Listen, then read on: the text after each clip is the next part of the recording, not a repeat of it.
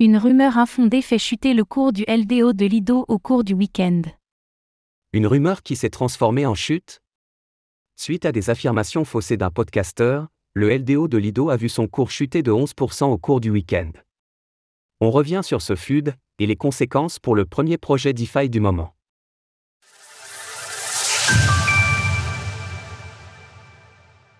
Une rumeur propagée au sujet de Lido, LDO. Le créateur de podcast David Hoffman a partagé une rumeur concernant le protocole de finances décentralisée, DeFi, Lido au cours du week-end. Il a affirmé que ce dernier était visé par une Wells Notice, c'est-à-dire une intention de poursuivre en justice, de la part de la Security and Exchange Commission, SEC.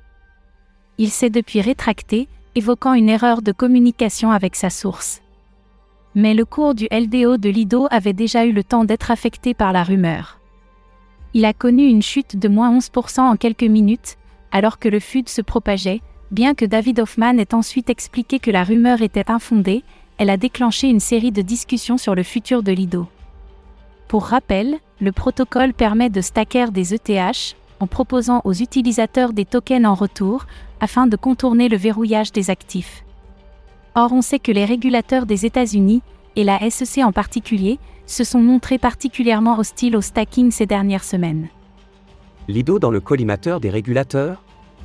Ce n'est en tout cas pas entièrement une surprise de voir Lido si scruté par l'écosystème. Il s'agit actuellement du premier protocole de la DeFi en termes de valeur totale verrouillée, TVL. Il rassemble à lui seul plus de 30% des ETH stackés sur Ethereum, soit une valeur de plus de 9 milliards de dollars actuellement, si la rumeur affectant Lido est, pour l'instant, infondée, la tendance de la SEC à montrer les dents est quant à elle bien avérée.